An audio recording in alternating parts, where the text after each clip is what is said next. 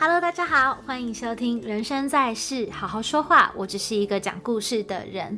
哇，暌违了这么久，再度拿起麦克风的心情真的是非常棒。我大概已经有八到九年吧，没有再碰过麦克风了。那基于某些原因呢，我现在其实蛮闲的，时间变得很多，所以想说，哎，我终于可以好好坐下来，来做一档自己的节目，自己的 podcast。所以呢，这个节目就诞生了。那这里的好好说话呢，讲的其实不是真的要教大家去怎么说话。如果对说话的艺术有兴趣的朋友们呢，我会推荐大家去听蔡康永，因为他真的是一个非常会说话的人。我觉得人生就像是在星际空间的星云一样，很美、多元，也非常的神秘。所以呢，在这个节目里面，我们会去探讨跟分享一系列不同而有趣的故事，甚至是一些观点啊，或者是记录。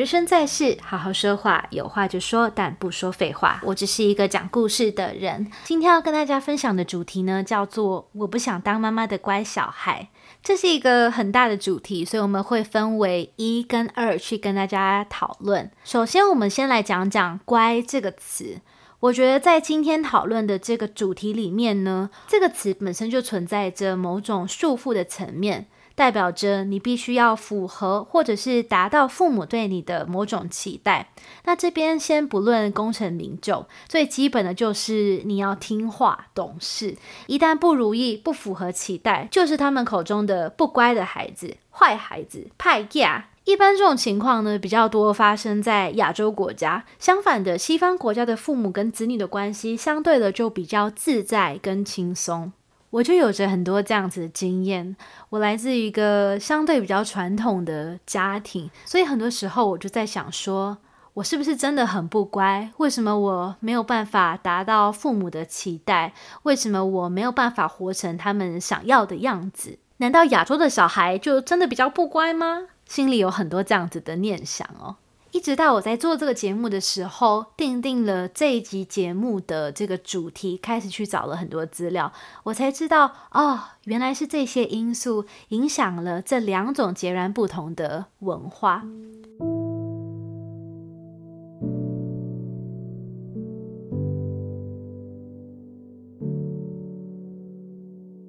在亚洲文化当中，家庭被视为社会的基本单位，而且很强调家族的荣耀和传统价值观。相信大家都有看过古装剧吧？其实都可以看到这样子的例子，可能是儿子在外面喝花酒，或者是参加科考落榜了，这些都是会令家族蒙羞的事情。或是父亲身为朝廷命官，犯了什么样的错？比如说贪污好了，那就会面临满门抄斩，或是诛九族的大罪。诶，明明我不是犯错的那个人啊，但是因为家族有人犯了错，而我身为这个家族的一员，就也需要一起去承担这个错误。不管你做什么，你一生的殊荣都是跟家族有关系的。这种强调家庭的观念呢，其实是由很多种文化、宗教和社会的因素所产生的结果。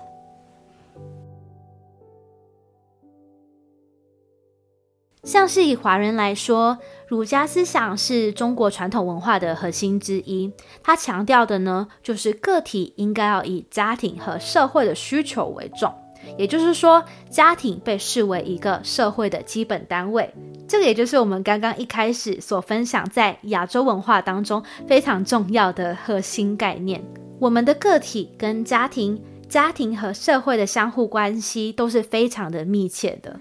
还有在一些亚洲文化当中呢，宗教对家庭价值观的形成也有着很深远的影响。比如说，印度教中的家庭被视为社会结构的基石。而且家庭的功能呢，会被视为非常神圣的，像是伊斯兰教等等的教义里面呢，也是在灌输大家，哎，家庭很重要哦，你一定要以家庭为重，要爱着你的父母，对你的兄弟姐妹好，手足之情等等等等的，所以这些也是影响了亚洲文化很重要的一部分。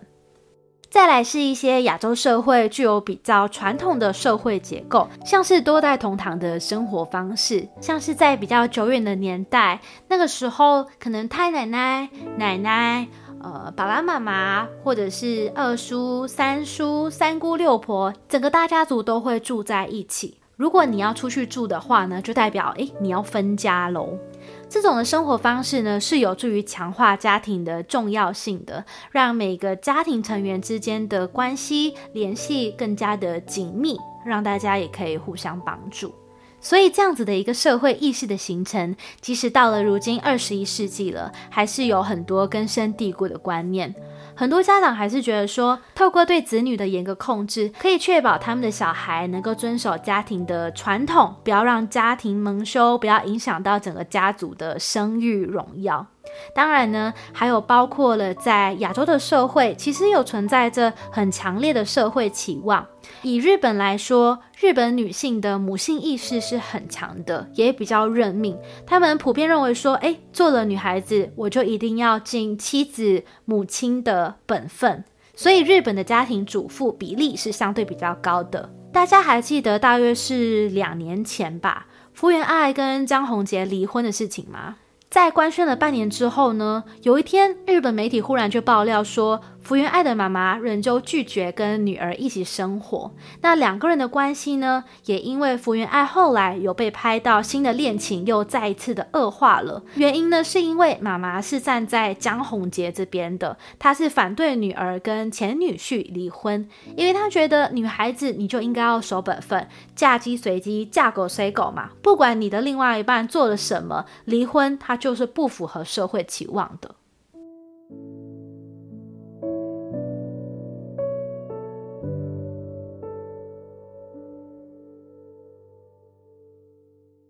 西方国家的父母为什么就会比较开放呢？小孩一般到了十八岁啊，就会被视为一个独立的个体，你需要离开家，看你是要继续念大学还是出去工作，只要你可以为自己的人生负责就好了，反正就不能继续待在家里了。最主要的原因呢，是因为很多西方国家是强调个人主义的，也就是跟亚洲完全不一样的想法。以独立的个体为单位，尊重个体的权利和自主性，这种价值观更让父母更倾向于尊重子女的意愿，鼓励他们去发展独立的思考和自主性。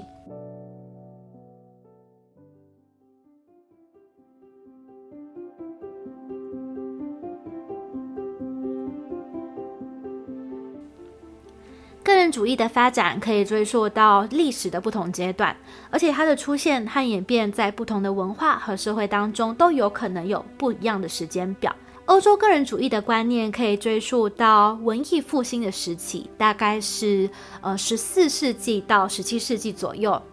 文艺复兴期间呢，人开始去强调个人的才华、创造力和自由，这也反映在当代的艺术、文学和哲学的作品当中。那在十八世纪的时候呢，开始了启蒙时代，也进一步强调了个人的理性和权利。像是伏尔泰、鲁梭或者是洛克等等的启蒙思想家，也提倡个体的自由和平等的权利。这些思想非常的重要，因为它影响了后来的法国大革命和推进了现代民主制度的发展。那在美国呢？一七七六年的独立宣言当中也有提到，人人生而平等，被赋予某些不可剥夺的权利，其中包括生命、自由和追求幸福，也表达了个人主义的核心价值。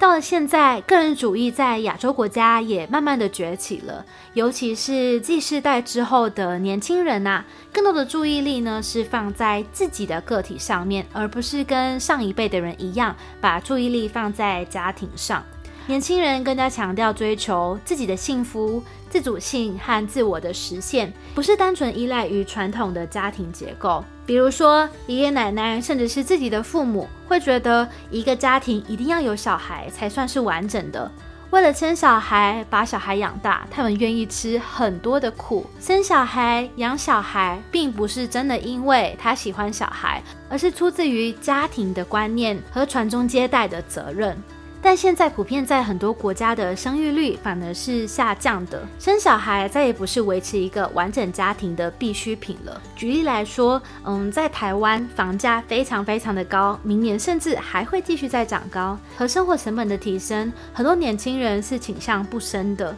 他们开始买车的买车，出国的出国，又或者是愿意花比较多的钱在投资自己上面，学一门技能，或者是有其他的娱乐消费，更倾向把钱花在自己的身上，而不愿意为了生小孩而放弃或是降低自己的生活品质。也随着教育水平的提高，人们更多是倾向于追求个人的事业和自我的实现，而不是仅仅以传统家庭的角色来评价自己的价值。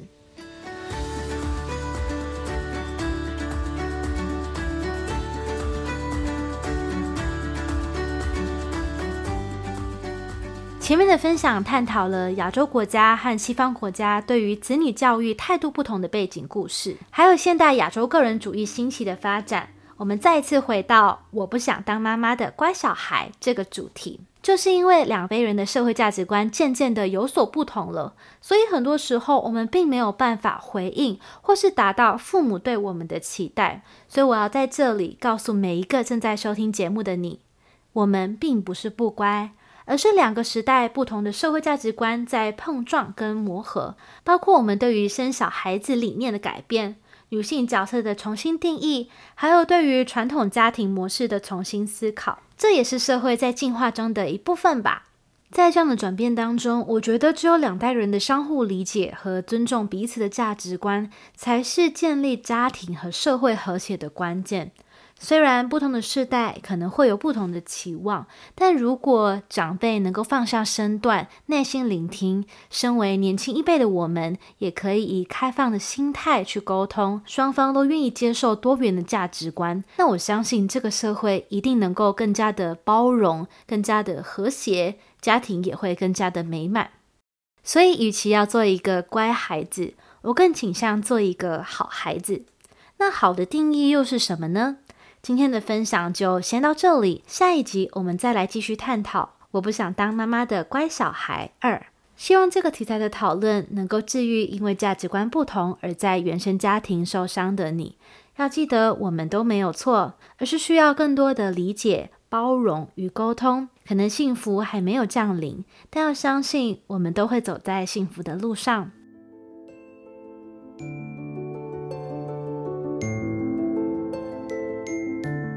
在收听的是《人生在世，好好说话，有话就说，但不说废话》。我只是一个说故事的人，欢迎你到 IG 或是 email 跟我分享对节目的想法或是故事。